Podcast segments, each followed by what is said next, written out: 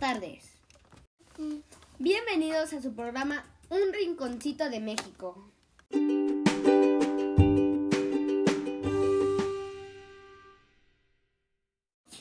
El día de hoy hablaremos sobre la colonia Primero de Mayo.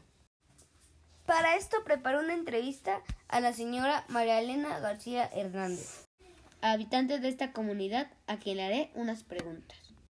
Buenas tardes, señora Elena. Buenas tardes. ¿Le parece si iniciamos con las preguntas? Claro que sí. ¿Nos podría decir cuándo se fundó la localidad de la Primero de Mayo? Se fundó el primero de mayo de 1940. ¿Quién fundó la localidad? La fundó el entonces gobernador del Estado de México, Wenceslao Labra. Y lo acompañó a la inauguración el entonces presidente de la República, Lázaro Cárdenas. ¿Quiénes fueron los primeros pobladores? Los trabajadores de Wenceslao Labra, a quienes les dio una casa eh, que se supone fueron 48 familias las beneficiadas. ¿Cuáles fueron las primeras actividades que se realizaron? Trabajaban la agricultura, la ganadería y realizaban trabajos con el barro.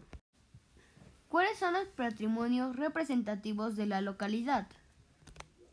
La plaza cívica, la iglesia, los campos deportivos, las oficinas de la delegación, las escuelas, el pozo de agua, el centro comunitario y eh, del trabajo que dejó Wenceslao Labra estaban los lavaderos comunitarios. Era un lugar bonito y lleno de historias. Sin embargo, eh, los quitaron para poner el, las canchas enfrente de la iglesia.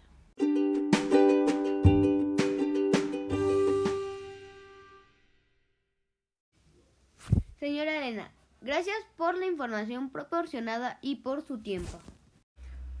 Muchas gracias, Emiliano. Fue un gusto platicar contigo.